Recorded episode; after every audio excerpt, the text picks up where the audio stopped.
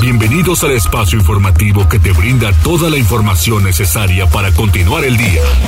Mariloli Pellón y el mejor equipo de reporteros y especialistas son tu enlace con lo más relevante de Puebla, México y el mundo. Tribuna PM, tu enlace.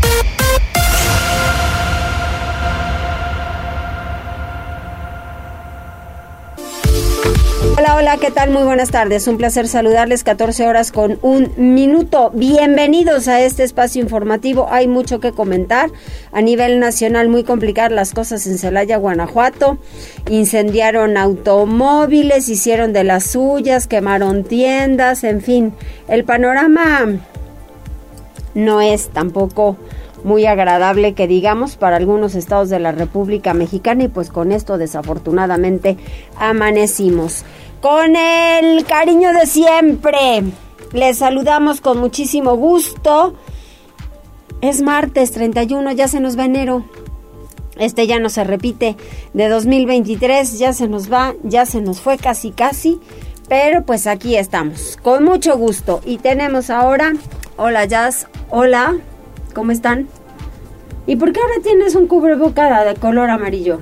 Oh, no, no. Nos traiciona, ¿verdad? no se puedes, que, no, no, no, no, que es así como americanista de closet. Jamás. Hola, Cóndor. Hola, Vi. Jamás. ¿No? Bueno, jamás. Tenemos vías telefónicas 242 1312 23 22 23 90 38 10 y también en redes sociales arroba noticias tribuna arroba mariloli pellón y también jazz estamos a través de las cuentas de Twitter y Facebook de Tribuna Noticias Tribuna Vigila Código Rojo y también por La Magnífica. Aquí estamos al pendiente de todos sus comentarios. Muy bien, muy bien. Bueno, las tendencias. Tribuna PM. ¿Qué encontraste? Pues mira, empezamos eh, bien como lo comentas con lo que sucedió la noche de este lunes en Guanajuato y es que pues sí a través de redes sociales pues varias eh, personas que viven en este eh, sitio, en este lugar, pues compartieron fotografías. Eh, lamentablemente otra noche violenta, hay que decirlo.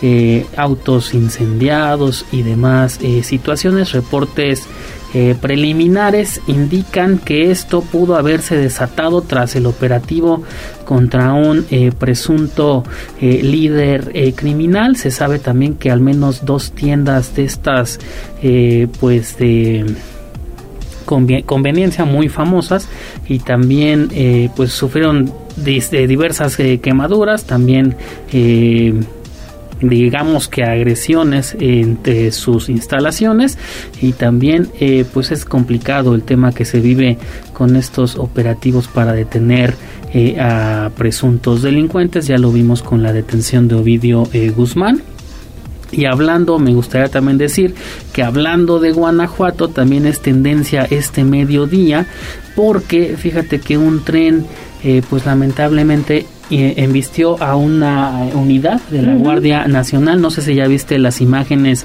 de cómo queda, quedó la unidad. Es una camioneta eh, de batea eh, quedó partida a la mitad. Eh, se sabe que eh, los elementos de la Guardia Nacional intentaron ganarle el paso al tren, pero obviamente no lo lograron. servicios de emergencia laboran en el sitio actualmente y también se sabe que hay dos integrantes eh, de la Guardia Nacional eh, que han muerto en este terrible accidente. En un momento más compartimos las fotografías a través de redes eh, sociales y cerramos con este hecho. mira también, todo pasó en Guanajuato. Ay, sí, todo, ese, todo, todo pasó en Guanajuato. Mira, al menos 15 estudiantes de una escuela primaria ubicada en Guanajuato pues se intoxicaron por consumir clonazepam. Esto lo informó el gobierno municipal a través eh, de un eh, comunicado y es que se sabe también que esta eh, pues, situación responde a un reto que se ha hecho viral en la plataforma TikTok y que obviamente es sumamente peligroso para todos los pequeños que consuman esta bueno, que este medicamento que obviamente se necesita receta para adquirirlo, entonces la pregunta también está cómo lo están adquiriendo eh, pues los menores y sí es eh, terrible esta situación y también enciende las alarmas, los focos rojos con los papas. Todo esto ya lo pueden encontrar en nuestro sitio tribunanoticias.mx. Muy bien, gracias. De nada. Y muy bien, pues bueno, comenzamos después de las tendencias con Pili Bravo porque se realizó la quinta manifestación contra la verificación vehicular que se mantiene firme el programa. No sé por qué no han entendido que pues eso, eso va y va con todo. Inclusive policías estatales han agredido a fotógrafos, por lo menos hay una fotógrafa de enfoque que ha resultado agredida. Adelante, Pili. Gracias, Mariloli. Pues así está como lo prometió las organizaciones de Antorcha Campesina y Antorcha Popular, que es finalmente lo mismo. Bueno, pues hoy han venido muchas personas de la región de Huajotingo y de Cholula, así como de otros pueblos, que bueno, pues se han sumado a esta marcha desde las 11 de la mañana para protestar pues contra lo que consideran es una imposición. Señalan que la verificación debe ser gratuita en su opinión ya que, bueno, pues en su mayor parte portan camionetas bastante viejas que naturalmente pues no van a pasar la verificación. Por eso es su reclamo. Lo que no destacan es decir que vamos a pagar una verificación que no real o los retenes para las verificaciones. El pueblo que no necesitamos, no estamos de acuerdo. Y bueno, pues este día, eh, te repito, llegaron al Paseo Bravo, procedentes de diferentes comunidades, han realizado como cada, como cada eh, movilización que realizan, pues el desquiciamiento vial y que bueno, pues afecta no solamente al comercio, sino también a los peatones. Han hecho su recorrido, como lo hacen siempre, por el Cinco Poniente al Congreso, el Boulevard el 5 de Mayo, el Zócalo, en fin, un caos como siempre y como suele ocurrir. Por parte del gobierno del Estado, señala que se mantiene el programa de verificación que es para todos.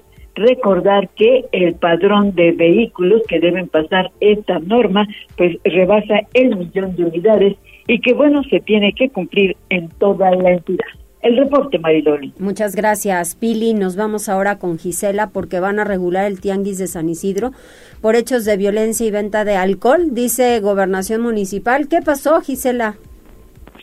Mariloli, pues una vez que este lunes 30 de enero ejecutaron a un hombre e hirieron a su hija de cuatro años de edad, Jorge Cruz Lepe, secretario de Gobernación del municipio de Puebla, dio a conocer que intervendrán en el Tianguis de San Isidro, esto por estos hechos de violencia y diversos actos irregulares entre ellos la venta de alcohol. En entrevista el funcionario informó que previo a esta acción platicarán con los líderes de dos organizaciones que ejercen actividad en el lugar, ya que resaltó se trata de un terreno equidad. Destacó que de manera conjunta entrarán al sitio con normatividad comercial para iniciar la regulación de la zona, misma que calificó como foco rojo. Escuchemos. Eh, nos vamos a reunir con ellos, vamos a intentar por todos los medios que de común acuerdo esto se evite. Hay lugares ya muy bien señalados en donde es muy probable no solo la venta de alcohol, sino que inclusive se da tipo estilo algún antro de ese tipo. Y lo que a nosotros nos preocupa es que esto, si no lo controlamos desde ahorita, si vaya a seguir generando. A ellos tampoco les conviene. Es decir, si se genera este tipo de incidentes, pues la gente se empieza a alejar y ellos lo que quieren es vender. Entonces, estamos atentos. Yo creo que esta misma semana tendremos, insisto, la reunión entre las dos organizaciones con sus representantes, nos sentaremos. Y es que reveló también Mariloli que incluso existe un bar en inmediaciones del sitio. Por ello entablarán este diálogo para evitar dicha práctica, pues a nadie le conviene que se repita el lamentable hecho. Cruz Lepe manifestó que a la par llevarán a cabo un operativo en conjunto con la Secretaría de Seguridad Ciudadana, aunque reiteró que primero entablarán diálogo para determinar cómo se procederá. El reporte. Muchísimas gracias, Gise. Vamos con Liliana porque la Secretaría del Trabajo atendió dos casos de trabajadores que no recibieron aguinaldo. Adelante, Liliana, ¿cómo estuvo eso? Hola Mariloli, buenas tardes. Te saludo con mucho gusto, igual que el auditorio. Fíjate que dos empresas poblanas, una del sector industrial y otra del sector de servicios, habrían incurrido en la falta de pago del aguinaldo en diciembre pasado, informó Gabriel Biestro Medinilla, secretario de Trabajo en la entidad. Los trabajadores afectados acudieron a la dependencia para denunciar los hechos. El funcionario recordó, sin embargo, que sancionar la ausencia del pago de aguinaldo es facultad de los tribunales laborales de orden federal, aunque en el caso de la dependencia a su cargo, desde el inicio de diciembre pasado, se habilitó un módulo especial para recibir estas denuncias y canalizarlas, y esto fue lo que ocurrió en ambos casos. En ese sentido, pues él recordó que no se atienden este tipo de casos de manera eh, específica, pero todo el equipo jurídico justamente pues se puso a disposición de estas dos personas para orientarlas y justamente indicarles en dónde poder hacer estas denuncias. El secretario recordó que los trabajadores que no recibieron el pago del aguinaldo correspondiente al 2022 tienen todo un año, hasta el próximo 15 de diciembre, para denunciar esta violación de sus derechos laborales y pueden hacerlo directamente ante la Procuraduría de la Defensa del Trabajador. Este martes, Mayroli, el secretario, encabezó la jornada de Martes Ciudadano, en cuyo marco se desarrolla una feria del empleo en la que se ofrecieron más de 3.000 vacantes a través de 50 empresas. Él recordó que la meta de su gestión para este año es tener al menos 40 jornadas de este tipo y con ello ayudar hasta a 5.000 personas para que encuentren el empleo que están buscando. Es el reporte, Mayroli. Muchas gracias, Liliana. De repente te perdí al final. ¿Qué me decías? Eh, ¿Ahí me escuchas bien, Mariloli? Ahí ya está mejor. Gracias. Te contaba que en el marco del el Martes Ciudadano, pues justamente en las instalaciones de la Secretaría del Trabajo que se encuentran en las inmediaciones del Centro de Convenciones del Boulevard 5 de Mayo, se está realizando una feria del empleo que fue encabezada justamente por el secretario del Trabajo y en esta feria del empleo participan 50 empresas Mariloli y hay alrededor de 3.000 vacantes. Así que si hay alguna persona que esté interesada en este tema, pues están todavía les da tiempo. Termina a las 3 de la tarde y el secretario eh, recordaba justamente que la meta para este año es 40 ferias del empleo y se pretende impactar en 5.000 personas, Mariloli. Muy bien, perfecto. Muchas gracias, Liliana. Buenas tardes, Mayloli. Regresamos con Gisela porque habrá colaboración del Ayuntamiento para la Feria de Puebla y del desfile del 5 de mayo. Hay que recordar que solamente la feria se había suspendido por el asunto de el COVID. El año pasado sí hubo desfile y vino el presidente y la otra que también hubo feria y fue ahí igual en el recinto ferial en, la zona de los fuertes. Solamente que eh, pues ahora van a entrar en, en, combinación ayuntamiento y gobierno del estado. ¿Y qué le va a entrar cada quien, Gisela, sabemos? Mariloli, pues el alcalde Eduardo Rivera Pérez puntualizó que este lunes 30 de enero ya hubo diálogo con el gobernador Sergio Salomón Céspedes Peregrina, como cada semana, para entablar pues coordinación, ya que al desfile acudirá Andrés Manuel López Obrador, el presidente de la República, y en la fiesta poblana se darán cita pues miles de visitantes locales, nacionales e internacionales. De ahí que afirmó que el gobierno de la ciudad colaborará en todo lo que sea necesario. Además, precisó que garantizará el municipio la seguridad en el perímetro de la feria y abonará la organización del desfile a través de la participación de servicios públicos y protección civil, aunque no descartó también sumar esfuerzos en otras actividades. Pero escuchemos parte de lo que mencionaba. Apenas platicamos con el gobernador el día de ayer por la mañana, en la reunión que tenemos periódicamente cada semana. Eh, platicamos también con el general eh, de nuestra zona militar para poder coordinarnos en todo aquello que va a realizarse para la actividad del desfile del 5 de mayo y el gobierno de la ciudad estará colaborando en todo aquello que nos invita el gobierno del estado. Sabemos que es un gran escaparate para visitas de turistas del interior del estado y del interior del país y también, insisto, de otros países. Así que no precisamos acciones ya concretas, pero el gobernador del estado nos dio este aviso del presidente de la República que estará visitando el desfile y se estarán planeando las rutas con la debida anticipación sin embargo, pues precisó que el municipio sí garantizará la seguridad en el perímetro de la feria y abonará a la organización del desfile a través de la participación de servicios públicos y protección civil. También adelantó que durante dicha temporada pues incrementará las actividades de artísticas y culturales en el primer cuadro de la ciudad, tal y como se realiza en épocas importantes del año como verano y Navidad, por lo que será el Instituto Municipal de Arte y Cultura quien revelará los pormenores en su momento. El reporte Mariloli. Muchas gracias. Vamos con David Becerra. Mañana, otra vez, mañana de accidentes en Puebla y la zona conurbada. Es que no tienen respeto en la vialidad, se pasan los altos, van a alta velocidad, se les hace tarde y eso es lógico. En fin, adelante David. Loli, mucha irresponsabilidad e imprudencia. Y es que uno de estos incidentes se registró al sur de la ciudad en San Ramón. Los hechos ocurrieron cuando una patrulla de, la, de Santa Clara Coyucan precisamente se dirigía a cargar gasolina a una estación de la zona. Aparentemente el taxi involucrado habría pasado el cruce con la luz roja impactando fuertemente a la patrulla que terminó encima de un camellón. Una ambulancia de Suma arribó al sitio para brindar atención médica a los involucrados. Sin embargo, tanto los uniformados como el conductor del vehículo del transporte resultaron ilesos, Loli. El periférico ecológico a la altura de una plaza en inmediaciones de Momoxpan fue otro de los lugares.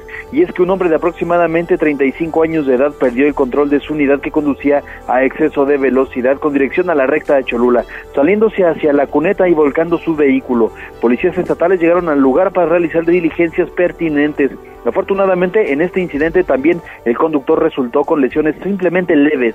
Una grúa fue la encargada de realizar las labores para el retiro de la unidad que pues que terminó prácticamente inservible, e inservible Loli. Un accidente más aparatoso se registró en el cruce de las calles Juan de Palafox y 28 Norte, a un costado del parque ecológico. En este choque se vieron involucrados un automóvil compacto y una motocicleta. A decir de algunas personas que atestiguaron el hecho, fue el conductor de la moto en la que viajaban dos personas, quien iba conduciendo a exceso de velocidad y al llegar al cruce con la 28 Norte impactó en el costado izquierdo del automóvil. El motociclista resultó gravemente lesionado, por lo que paramédicos de Suma llegaron al sitio para estabilizar al hombre identificado como Jonathan, de 37 años de edad, y posteriormente lo trasladaron a un nosocomio. Familiares llegaron al sitio para poder realizar los trámites de ley y el arreglo con las aseguradoras. Así también eh, elementos de peritos de tránsito, Loli, estuvieron en el sitio abanderando pues precisamente este incidente. Loli, la información de estos incidentes que tuvimos hoy por la mañana. Es que de verdad se quejan, se quejan David, pero ay, conducen, que qué barbaridad, da pena. Sí, sí, totalmente, las calles este, a tope, tarde todos a sus sitios, lo que provoca que vayan a exceso de velocidad y pues se salten las luces rojas, como en este caso el motociclista Loli. Exactamente. Oye, pues tú cuídate mucho, ¿eh? Nosotros sí andamos en la moto todas las mañanas, pero pues siempre con precaución, Loli. Con precaución siempre. Eso, muy bien. Pues Gracias. seguimos pendientes, Loli. Estamos Vamos con Daniel Jacome. Fíjese que amarran a una familia durante un asalto en la colonia Seda Monsanto. Y parece, Daniel, que agarran a los responsables, pero no es el único lugar a donde han asaltado de esa manera y agraden a quienes viven en la casa donde entran a delinquir. Adelante. ¿Qué tal, Mariloli? Te saludo con gusto. Efectivamente, este martes los miembros de una familia fueron amarrados por parte de presuntos asaltantes de casa-habitación en la colonia Seda Monsanto. Sobre los hechos se indicó que sujetos desconocidos ingresaron a una vivienda ubicada en la calle Vicente Guerrero, donde amagaron con arma de fuego a los moradores, entre ellos dos menores de edad, y luego los maniataron para después apropiarse de objetos de valor, mismos que ingresaron a una camioneta. Con, un, con el botín en su poder, los ladrones huyeron del lugar, situación que un vecino de las víctimas reportó al número de emergencias 911, tras lo cual al lugar se trasladaron elementos de la Secretaría de Seguridad Ciudadana, quienes liberaron a los afectados y tras, y tras tomar conocimiento de los hechos y las características de los agresores, emprendieron su búsqueda. Luego de ubicar la unidad de los asaltantes, comenzó una persecución por parte de las autoridades municipales, misma que culminó en calles aledañas a los fuertes de Loreto y Guadalupe, y tres hombres fueron capturados. Hasta el momento se desconoce si los agraviados presentaron la denuncia formal ante el agente del Ministerio Público. La información, Loli. Ojalá, ojalá que así, así sea, que hayan denunciado, que es importante. Gracias, Daniel. Muchas gracias, Loli. Seguimos pendientes. Igualmente. Cuéntamelo todo, Jazz. Mira, nos están reportando primero a través de WhatsApp la terminación 3272, el señor Miguel Ángel Popoca. Dice que hay bastante tráfico en la zona de Casa Aguayo, que por favor si pueden eviten la zona. Sí, por la manifestación que ya nos comentaba Pili. Así es, también la terminación 2473, la señora Berta te manda saludos, saludos, dice que nos escucha desde la recta a Cholula. Gracias Berta, muy amable. También Guerrera de Vida, la terminación 3436 te manda saludos. Gracias. La terminación 7452, Paco, dice, hola Mariloli, ¿sabes eh, dónde está el módulo eh, móvil para las licencias de conducir. Ahorita investigamos, en dónde está o dónde va a estar eh, mañana. También, mira, este saludo te va a dar mucha, mucha, eh, mucha alegría, mucho gusto. Te manda saludos la terminación 6918 o mejor conocida como Paola Corro. Ándale, Paulita, te mando muchísimos saludos, muchas gracias y ya sabes que cada 19 de septiembre te felicito. Ah, para que no digan que, que, que, investigué, no es cierto, mije. Sí me lo sé. y el 13 de diciembre es de tu mamá. Feliz cumpleaños. Ah, ¿qué hubo? ¿Qué hubo? ¿Cómo te quedó el ojo? Tony Ángel se reporta también a través de Facebook, Franja de Metal, te manda un eh, saludo y un baloncito, un emoji de balón.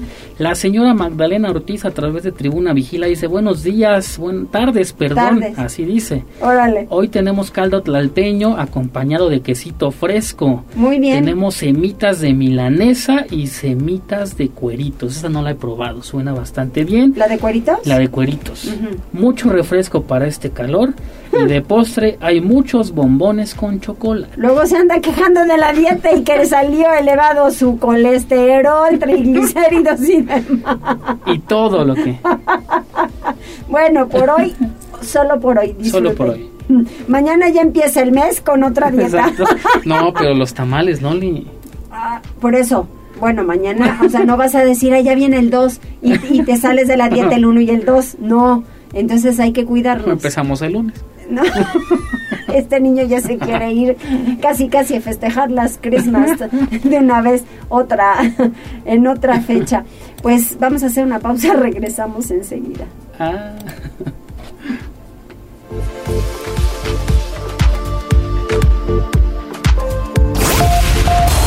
Enlázate con nosotros. Arroba Noticias Tribuna en Twitter y Tribuna Noticias en Facebook. Ya volvemos con Tribuna PM. Noticias, tendencias y más. Estamos de regreso. Tribuna PM, tu enlace. Son 14 horas con 25 minutos y me da muchísimo gusto el poder recibir y qué bueno que sea aquí presencial y todo. Olivia Salomón, ¿cómo estás, Oli? Bien, gracias, Mariloli. Feliz, feliz de estar aquí, de verte hoy no en la tele. Hoy no en la tele. En el, radio, pero No tan temprano, que tal mis madrugadas son terribles. Tus madrugadas, me toca Mariloli tempranito. Y entonces dice Olivia, no, qué horror. No, no, muy contenta, siempre verte muy contenta. Gracias. Oye, fíjate que veía, porque bueno, eh, la la sigo en, Twitter y además conocemos hace, hace muchísimos años el tema del deporte que es eh, importantísimo. Y decías tú, entre fútbol americano que nada más luego no podemos. Yo ayer eso comentaba aquí. Yo de plano que sí les encanta la apuesta y que esto y demás y me cuesta trabajo el por qué se echan cuando todavía pueden avanzar. Entonces yo digo, a ver, no, como en el fútbol, el que se tira y no tiene nada y ya sabes, ¿no? Pero ¿en qué te salió la encuesta? Fútbol americano. Después, no, bueno, porque estábamos en el, en el, era el día del fútbol americano, entonces empezaron a votar los del fútbol americano, pero ahí estaban peleando, de repente fue base, de repente fútbol, al final fútbol americano estaban peleándose, ¿no? Pero el, el domingo toda la familia, este, pues los hombres, el fútbol americano, y yo decía, es que no puedo con el fútbol americano, no puedo. O sea, por más que he intentado, no. Y este, y ahí se me ocurrió hacer esa encuestita. A mí me encanta el béisbol, creo que es mi número uno. Sí. Después el fútbol soccer. Y no le he encontrado eso. Al, algo debe de tener. Algo debe tener. es que es mucha estrategia. Ayer entrevistamos a un coach, coach de la, de la UAP y, me decía el coach, es que al final de cuentas es demasiada estrategia, tienes que pensarle muy bien. Y pues es por eso, y también nos vamos a unos juegos larguísimos. Sí, sí, sí, sí, pero Pues divertido, yo que, que, que he estado toda mi vida rodeada en, en la familia de hombres, todos hablan de deportes, si no es el box, si no es las luchas, si no es el food, claro. lo que haya, estamos ahí involucrados con el Oye, y al final viene bien porque los deportes tienen este aspecto de la estrategia, el ir, el buscar. Cuando a ti te llaman para ser secretaria de Economía, a mí me llama mucho la atención y yo dije, a ver, no, bueno, pues una mujer emprendedora, que se la sabe de todas, todas, que va para adelante y maneja estrategia, ¿no? Porque al final también manejas gente, entonces creo que viene la estrategia por ahí de cómo trabajar y demás. ¿Cómo has manejado esa estrategia para que ya nos den números positivos? Porque esta pandemia nos vino a molar a muchas cosas. Así es. Fíjate, Mariloli, lo platico con tu auditorio este tan tan bonito y tan leal, ¿no? De, de, tantos años, ahí fundado por don Enrique Montero Ponce, que fue gran amigo de Rafa y mío y, familia, realmente es que somos familia, entonces yo considero al auditorio de Tribuna pues una familia, una, una familia extendida cuando me invita el, el, gobernador Barbosa a ser secretaria de Economía, inclusive te acuerdas que estábamos en una comida de don Enrique y nos quedamos callados, Rafa y yo, preguntaban ustedes, ¿y, a quién irán a poner en Economía? Y Rafa y yo ya sabíamos y estábamos calladitos sin decirle ni a don Enrique. Decir? No podíamos decir. Entonces, este, eh, parte importante era la promoción del Estado, ¿no? El, el gobernador eh, eh, Barbosa decía en ese tiempo, a ver, yo necesito cerrar la brecha de desigualdad, pero para eso necesito generar más empleos, inversión privada, además de, la inversión pública. Y entonces era importantísimo la promoción del Estado, que eso es lo que a mí siempre me ha gustado.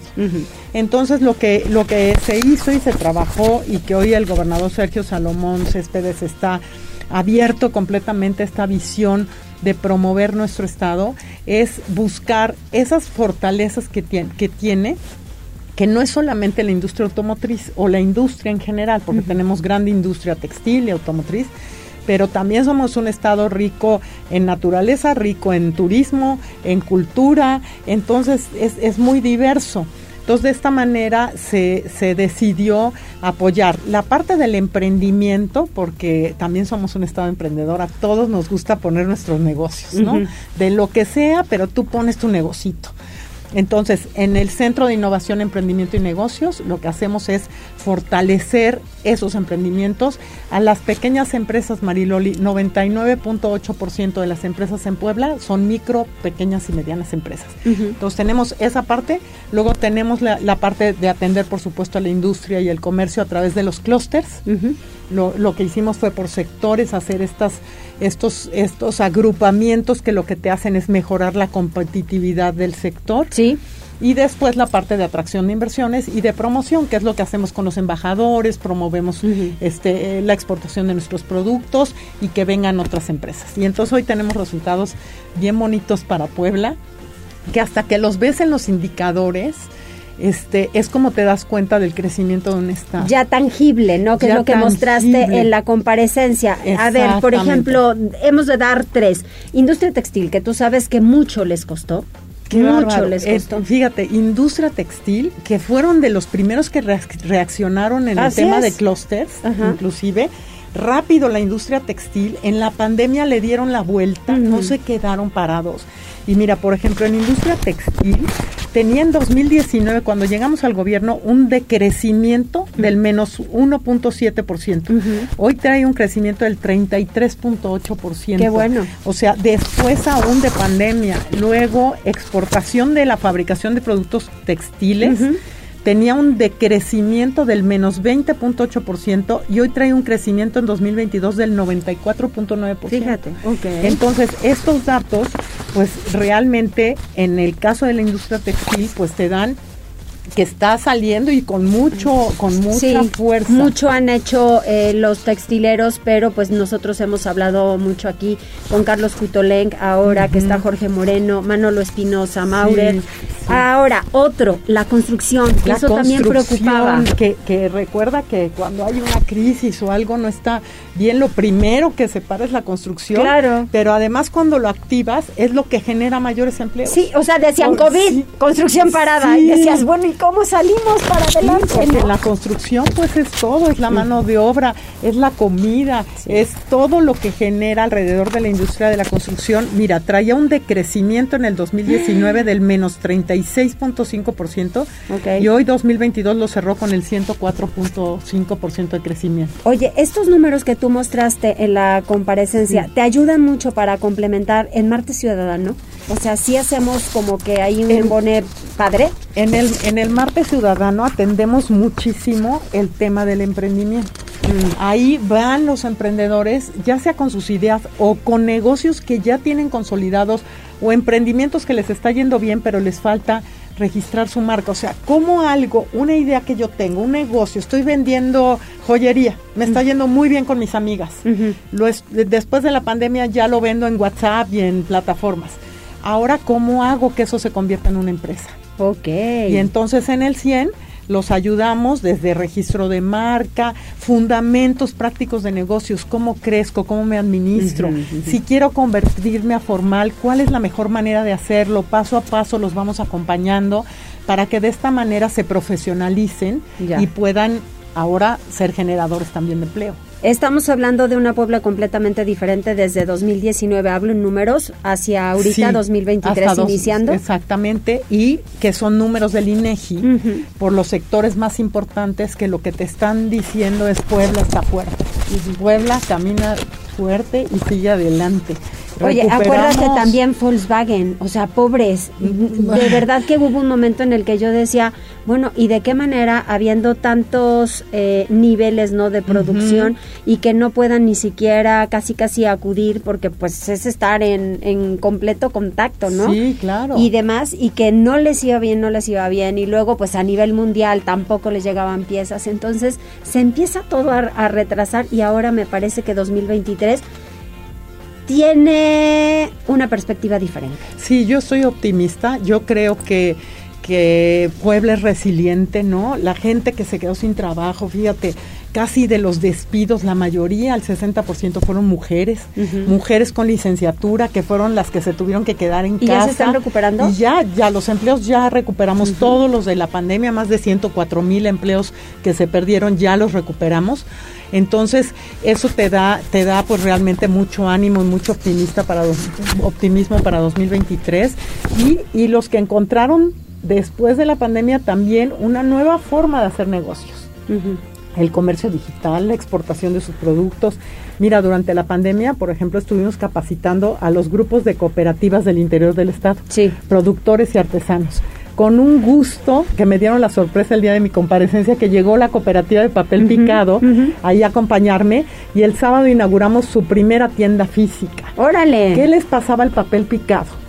Ellos son los artesanos que producen, son más de 150 artesanos, 300 productos, pero el intermediario les compraba todo y ellos pues no ganaban nada, ¿no? Ah, era era no, no, no, no, vendían de manera directa. Entonces los profesionalizamos, hoy tienen su tienda física y ya, ya entran a la plataforma de Orgullo Puebla de Mercado Libre, que de esa manera pues ellos ya pueden exportar, pero ya es una empresa, ¿no? Ya, ya no son solo los artesanos trabajando, sí. sino en unión y de esta manera poder que generen unas mejores condiciones porque van a vender más caro. Bueno, más no es más caro, al precio justo. Sí, claro, sí. a ellos no hay que regatearles absolutamente nada. Pues más como de esta, Soli. Sí, sí, muy buenas noticias. Qué bueno, me da muchísimo gusto recibirte y gracias Muchas por gracias por los buenos gracias mensajes, los buenos números y que para Puebla pues esperamos que esto siga definitivo. Gracias, Soli. Gracias a ti. Bienvenida. Me mucho gusto verte. Igualmente, nosotros tenemos el reporte vial.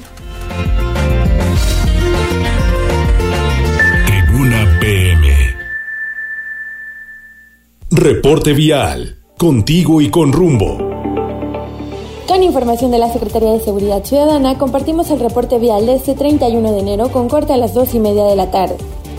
Encontrarán tránsito fluido en la avenida Tilac entre el Boulevard San Felipe y el Boulevard Carmen Cerdán, así como en la prolongación 2 Sur desde el Boulevard Municipio Libre hasta el Periférico Ecológico y en el Boulevard 38 Sur entre el Boulevard Municipio Libre y la avenida Fidel Velázquez.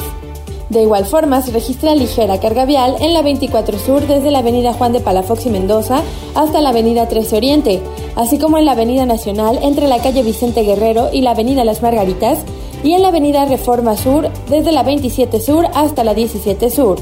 Por otra parte, es importante recordarles que debido a la realización de obras de rehabilitación vial, se implementan a la circulación en las avenidas 14, 16 y 18 Oriente.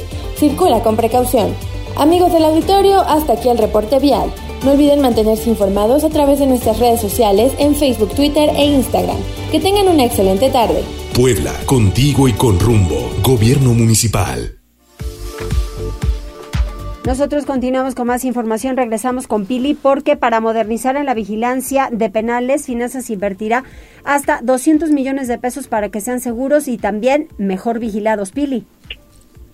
Eh, gracias Mariloli. Para que en los penales del Estado haya seguridad y mejores condiciones de convivencia, se está haciendo una inversión financiera para cubrir los requerimientos de equipo tecnológico en cámaras para tener en activo el circuito cerrado alarmas y puertas electrónicas, así como otros implementos.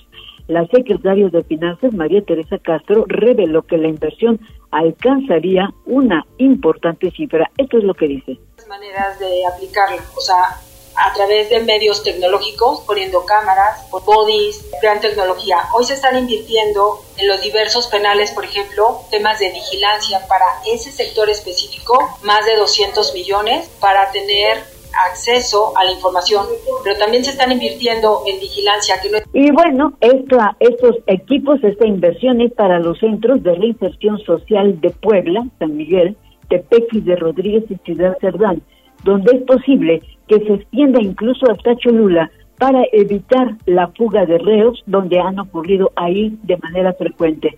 Debido a que los penales de Puebla, como sucede en todos los del país, existe una sobrepoblación y genera conflictos por el hacinamiento en dormitorios y en celdas y talleres, se hace necesario hacer esta importante inversión. Mariloli. Oye, y en Puebla no hay guardias rurales y los grupos armados se desarman, así lo señala el secretario de Seguridad, Daniel Cruz Luna. A pesar de que en varios estados, tú sabes, ante la inseguridad, bueno, pues ha servido de pretexto para eh, que, bueno, pues se hagan los grupos llamados guardias rurales y que se integran como defensores de sus pueblos, pero que adquieren armas casi siempre de manera ilegal. En el caso del estado de Puebla, desde el año pasado se había reportado ya en algunos municipios de la Sierra Negra la existencia de grupos armados, pero el secretario de Seguridad Pública, Daniel Iván Cruz, desmiente que en la entidad estos grupos prosperen porque se les ha ido desarmando. Eso es lo que dice y el gobierno federal cuando se eh, localizan a personas con portación de armas de fuego sin la licencia respectiva se hacen las detenciones y las presentaciones ante la autoridad eh, correspondiente. Insisto, de acuerdo a su definición podrían quedarse como vigentes, pero no obstante en ese sentido la, su actual como tal para evitar esa tentación se han realizado acciones en colaboración con elementos de la vigésima quinta zona militar para proceder a desarmar a la gente que guarda las armas con la advertencia de que se trata de delitos federales. La penetración de bandas delictivas de estados vecinos como Guerrero, Morelos, en Puebla, pues ha generado que los delincuentes contaminan a la gente al incorporar sus bandas a los jóvenes y que, bueno, pues son los que poseen armas. Por eso, estos operativos para desarmar a la gente habrá de continuar este año. Maridoli, reporte. Muchísimas gracias, Pili. Vamos con Gisela. Gracias, mi Pili. Vamos con Gisela porque celebra el presidente municipal de Puebla detención de tres miembros de los Rafiki de Reporte Ciudadano. Adelante, Gisela. ¿Qué pasó? Mariloli, pues el presidente municipal de Puebla, Eduardo Rivera Pérez, dio a conocer que debido a un reporte ciudadano se logró aprender a tres integrantes de la célula delictiva Los Rafiki cuando robaban una vivienda ubicada en la colonia Seda Monzano. El edil detalló que los sujetos ingresaron al domicilio altamente armados y amagaron a una familia para poder robar. De ahí que gracias a la participación ciudadana, la Secretaría de Seguridad Ciudadana logró intervenir de manera oportuna y detener a los presuntos delincuentes. Aseveró que si bien cada acto irregular que cometen los elementos de seguridad o tránsito debe ser castigado, destacó esta actuación debido a que en muchas ocasiones, como en esta, han arriesgado su vida para disolver la delincuencia. Escuchemos. Un grupo armado, ¿sí? Eh, se mete a una casa, ¿sí? En esa casa amagan a las personas que estaban dentro del interior, los asaltan y por un aviso oportuno de una persona que vio este hecho, que vio de manera sospechosa este hecho, es que le avisan a la policía municipal, la policía municipal hace una intervención exitosa, logra por supuesto salvar la integridad de las personas que estaban dentro de la casa y lograron detener también a los delincuentes, tres personas si no mal recuerdo, altamente armadas y por supuesto detenidas. Rivera Pérez dejó en claro que el gobierno de la ciudad no tolerará ningún acto de corrupción en la Secretaría de Seguridad Ciudadana, por lo que si existen denuncias contra elementos deberán seguir su proceso bajo estricto cumplimiento a la ley. Sin embargo, pues destacó nuevamente la actuación de los elementos que en muchas ocasiones, como en la mencionada, han arriesgado su vida para disolver la delincuencia. El reporte. Muchísimas gracias, Gise. Oye, ¿me escuchas? Sí. Ah, perfecto. Oye, en otras cosas también el presidente municipal entrega ampliación de red de electrificación en tres demarcaciones. Es uno de los asuntos también importantes, pero yo iría también porque le supervisaran las diferentes obras que están llevando a cabo, por ejemplo, las de balizamiento y la de semaforización, porque en algunos eh, todavía no están tan sincronizados los semáforos y el balizamiento, por ejemplo, en la 31 tampoco está cumpliendo con la calidad adecuada. Creo que por ahí eh, tienen un área de oportunidad bastante buena. Y en este sentido, Mariloli, recordemos que el día de ayer pues se realizó también la entrega de obras en Boulevard 5 de Mayo, precisamente de semaforización y balizamiento. Recordemos que es eh, un procedimiento que se está llevando a cabo de manera parcial en distintos puntos de la ciudad y por ello pues también se sigue avanzando en este sentido y sobre la entrega de obras de electrificación en la colonia La Luna y San Miguel Guadalupe, así como en la Junta Auxiliar de San Andrés Azumiatla, pues el presidente municipal Eduardo Rivera Pérez dio a conocer que con una inversión de 2.5 millones de pesos se entregó esta ampliación. El edil puntualizó que la electricidad es un servicio básico fundamental que mejora la vida. De ahí la importancia de colocar 64 postes en las tres demarcaciones para beneficiar aproximadamente a 400 familias, es decir, más de 1.600 personas. Detalló que en coordinación con la Comisión Federal de Electricidad es que se instalaron estos pues postes en las tres demarcaciones para beneficiar a cientos de familias. Escuchemos. Y hoy estamos entregando la ampliación de la red de electrificación en varias colonias y juntas auxiliares. Todo esto con una inversión de 2.5 millones de pesos y en coordinación, por supuesto, con una gran empresa como es la CFE, a quien agradezco, Chava, tu representación de la misma y tu trabajo coordinado con el gobierno de la ciudad. Se han colocado, amigas y amigos, en estos tres puntos 64 postes, se han beneficiado aproximadamente 400 familias, más de 1.600 personas son las beneficiadas.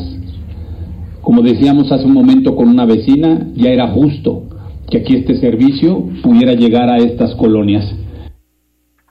Detalló que en coordinación con la Comisión Federal de Electricidad se instalaron 11 postes, transformadores y líneas de baja y mediana tensión, tan solo en la colonia La Luna, esto para garantizar una energía asequible y segura, tal y como lo indica la ONU. Rivera Pérez agregó que en la zona también han intervenido 429 puntos de luz, podados 5.000 metros cuadrados de pasto, barridos 5.000 metros cuadrados y ejecutado 35 operativos de seguridad, un taller de autodefensa, una jornada de mastografías y consultas dentales, médicas y psicológicas para marcar un mejor rumbo. El reporte Mariloli. Muchísimas gracias, Gise. Vamos con David, reporte de la actividad del Popocatépetl. Don Goyo sigue activo. Don Goyo sigue tiznándonos, así que póngase el cubreboca cuando vaya a salir, porque hay mucha ceniza, ¿verdad?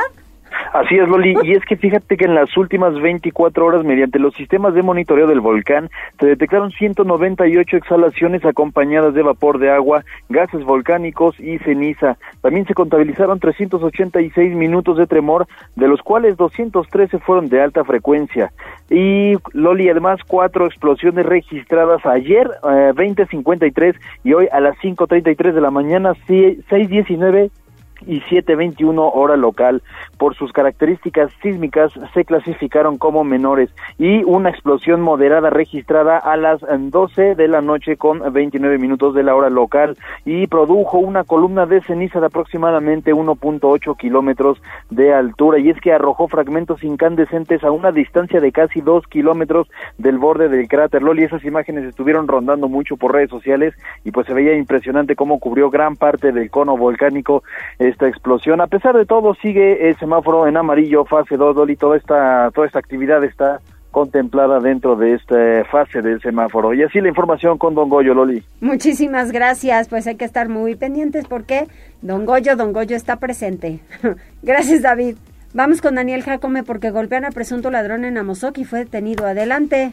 ¿Qué tal, Mari Loli? Te saludo de nueva cuenta. Efectivamente, un hombre acusado de ser presunto ladrón fue golpeado por parte de pobladores del municipio de Amozoc de Mota para luego ser entregado a las autoridades. De acuerdo con las primeras indagatorias, se dio a conocer que Vicente, de 18 años de edad, fue sorprendido al interior de un domicilio del fraccionamiento Capulac con presuntas eh, intenciones de asaltarlo. Por lo anterior, los moradores de la vivienda, junto con vecinos del referido conjunto habitacional, comenzaron a golpearlo para luego entregarlo a elementos de la policía municipal, quienes lo trasladaron a la comandancia, donde, donde recibió atención médica debido a las fuertes heridas que sufrió. La información, Loli. Muchísimas gracias, Daniel. Muchas gracias, Loli. Excelente día. Igualmente para ti. Vamos a hacer una pausa. ¿Tenemos algún mensaje más? Tenemos eh, saludos a través de redes para Guillermo Vázquez, Julio Reyes Torres, también Edith Moreno están al pendiente de la transmisión a través de Facebook y tenemos en a través de Twitter saludos para eh, Andy Vicente que dice eh, Muchas gracias por... Es la compañera fotógrafa, muchas gracias por compartir el reporte, dice Mariloli. Andy Vicente, Von Miller también. Y hace ratito nos compartían un eh, pues aparente incendio, aparente quema de pastizales atrás del complejo cultural universitario. Lo reportamos al 911. Andy, por favor, dinos cómo estás y bueno, pues un saludo y mi solidaridad porque pues así, así no se debe tratar.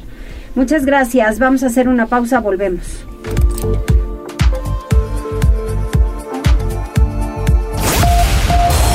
Enlázate con nosotros. Arroba Noticias Tribuna en Twitter y Tribuna Noticias en Facebook. Ya volvemos con Tribuna PM.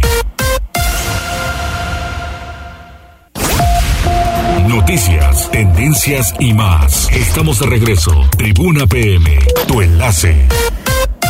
Listísimas para continuar, 14 horas con 54 minutos, especial de piercings, la moda con un pasado rebelde, dice Abby. Adelante.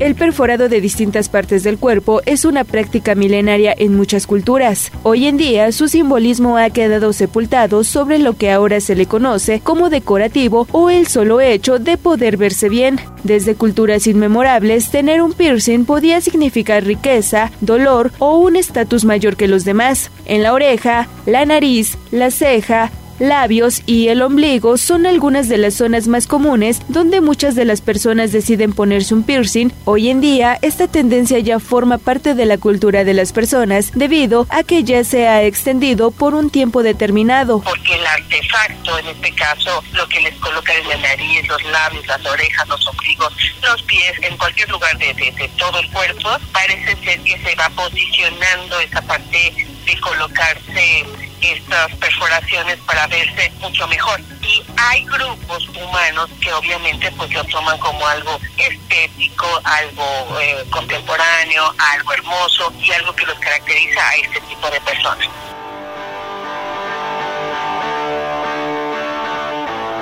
Así lo dio a conocer la doctora María Dulce Pérez Torres, psicóloga y socióloga de la Facultad de Psicología de la UPAEP, haciendo énfasis que ya no solo es una moda que aparece y con el tiempo deja de existir, y es que hasta los años 60 aún se consideraba como algo que estaba en contra de la norma social para demostrar que el mundo cuadrado que teníamos en el mundo de los 40 estaba en desquebrajamiento. Actualmente, la mayoría de los jóvenes lo utiliza como una parte estética en donde van a lugares especiales específicos y son acompañados en muchos casos por sus padres. Y es que a pesar de que realizarse una perforación causa dolor y tarda mucho tiempo en cicatrizar, los jóvenes acuden para realizársela considerando que ya se puede catalogar como una dependencia como la música, los colores o gusto y ya no tanto por rebeldía como comúnmente se hacía en años atrás. Que va mucho más allá, en la cuestión valoral, va mucho más allá de un simple dolor, porque estamos acostumbrados al dolor, al frío, a las temperaturas entonces lo consideran así y lo van haciendo muy suyo. Entre ellos encontramos Septum.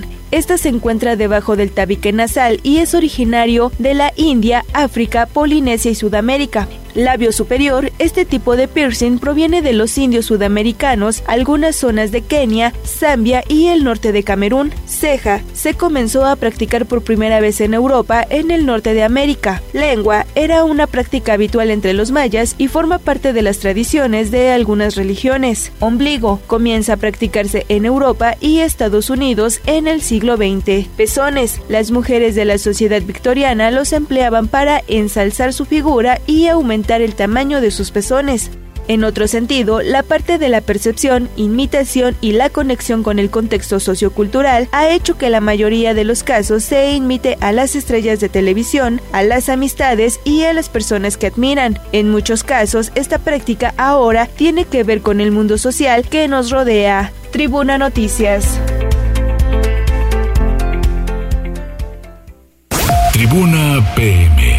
Neto.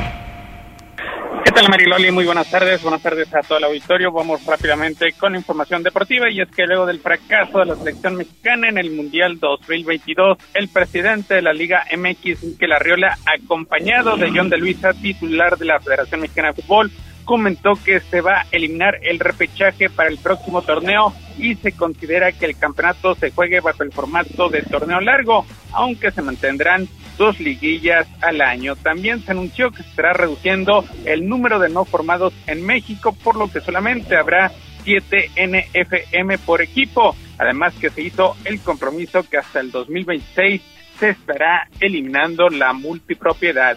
También se crea la Dirección Ejecutiva de Selecciones Nacionales con la responsabilidad del proyecto deportivo de todas las selecciones y reportará al Comité de Selecciones Nacionales.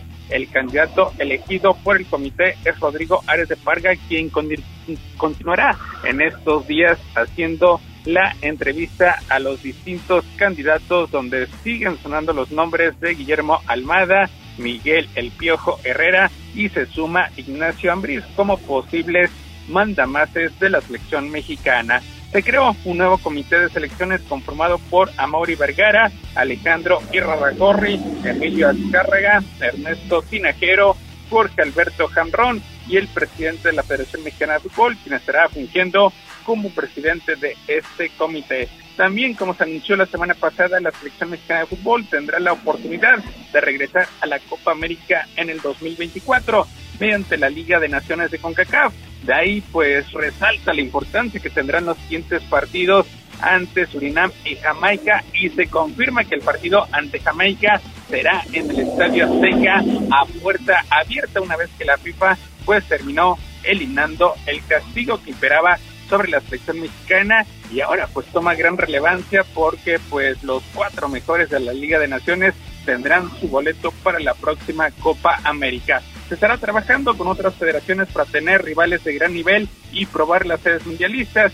rivales de la calidad de Alemania con quien se ha llegado a un acuerdo para jugar contra ellos en lo que será el mes de octubre, dentro de lo más destacado de una larguísima, larguísima conferencia de prensa que se dio en las instalaciones de la Federación Mexicana de Fútbol esta mañana para anunciar cambios después del fracaso de la selección mexicana. Mariloli, lo más relevante en materia deportiva. Muchísimas gracias, Neto.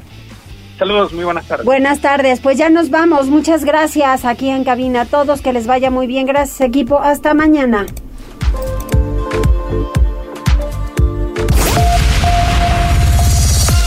Gracias por enlazarte con nosotros.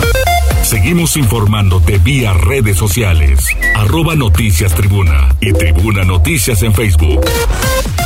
Tribuna PM es un producto de Tribuna Comunicación. Fuerza en medios.